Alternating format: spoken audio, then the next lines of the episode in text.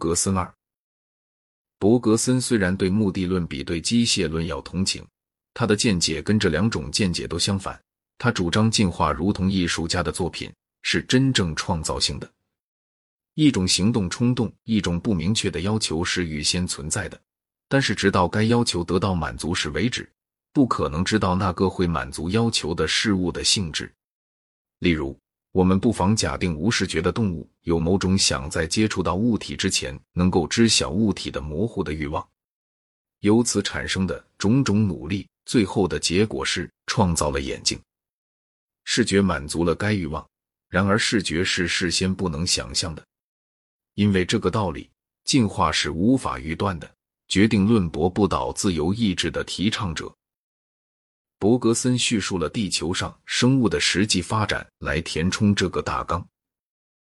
生命潮流的初次划分是分成植物和动物。植物的目的是要在储藏库里蓄积能力，动物的目的在于利用能力来做猛然的快速运动。但是在后期阶段。动物中间出现了一种新的两极化，本能与理智多少有些分离开了，两者绝不彼此完全独自存在。但是盖言之理智是人类的不幸，而本能的最佳状态则见于蚂蚁、蜜蜂和伯格森。理智与本能的划分在他的哲学中至关重要，他的哲学有一大部分像是散福德与莫顿，本能是好孩子。理智是坏孩子，本能的最佳状态称作直觉。他说：“我所说的直觉，是指那种已经成为无私的、自意识的、能够静思自己的对象，并能将该对象无限制扩大的本能。”他对理智的活动的讲法，并不总是容易领会的。但是，如果我们想要理解伯格森的哲学，必须尽最大努力把它弄懂。智力或理智，当离开自然的双手时。就以无机固体作为它的主要对象，它只能对不连续而不能运动的东西形成清晰观念。它的诸概念和空间里的物体一样，是彼此外在的，而且有同样的稳定性。理智在空间方面起分离作用，在时间方面起固定作用。它不是来思考进化的，而是把生成表现为一连串的状态。理智的特征是天生没有能力理解生命。几何学与逻辑学是理智的典型产物，严格适用于固体，但是在其他场合，推理必须经过常识的核验。而常识，伯格森说的对，是和推理大不相同的事。看来仿佛是固体是精神特意创造出来，以便把理智应用于其上的东西，正像精神创造了棋盘，好在上面下棋一样。据他说，理智的起源和物质物体的起源是彼此相关的，两者都是通过交互适应而发展起来的，必定是同一过程从一种包含着物质和理智的素材中，同时把二者割离了出来。这种物质和理智同时成长的想法很巧妙，有了解的价值。我以为大体上说所指的意思是这样。理智是看出各个物件彼此分离的能力，而物质就是分离成不同物件的那种东西。实际上，并没有分离的固态物件，只有一个不尽的生成之流。在这个生成之流中，无物生成，而且这个无物所生成的物也是无有的。但是，生成可能是向上运动，也可能是向下运动。如果是向上运动，叫做生命；如果是向下运动，就是被理智误认为的所谓物质。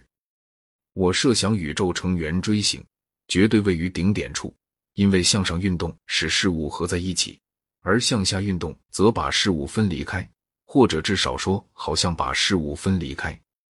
为了使精神的向上运动能够在纷纷落到精神上的降落物体的向下运动当中穿过，精神必须会在各降落物体之间开辟路径，因而。智力形成时便出现了轮廓和路径，原始的流柱被切割成分离的物体。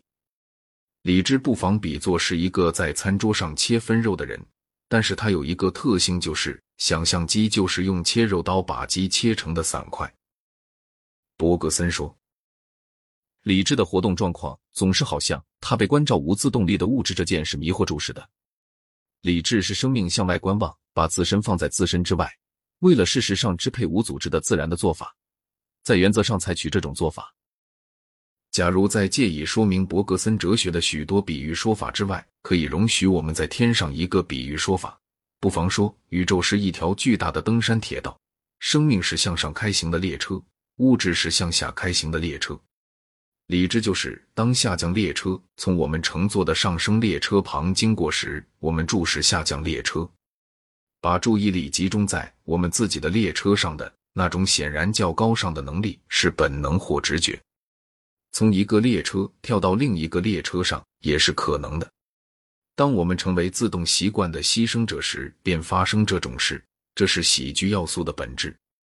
或者，我们能够把自己分成两部分：一部分上升，一部分下降。那么，只有下降的部分是喜剧性的。但理智本身并不是下降运动，仅是上升运动对下降运动的观察。按照伯格森的意见。使事物分离的理智是一种幻梦。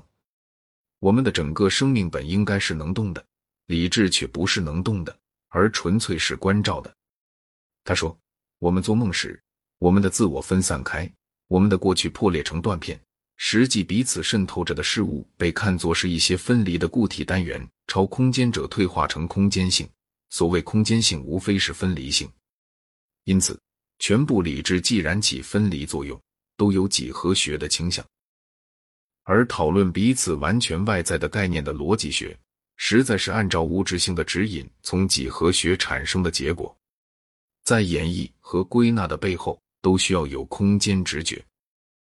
在终点有空间性的那个运动，沿着自己的图程，不仅设置了演绎能力，而且设置了归纳能力，实际上设置了整个理智能力。这个运动在精神中创造出以上各种能力，又创造出理智在精神中所见到的事物秩序。因而，逻辑学和数学不代表积极的精神努力，仅代表一种意志终止、精神不再有能动性的梦游症。因此，不具备数学能力是美智的标记。所幸，这是一种极常见的标记。Thank you.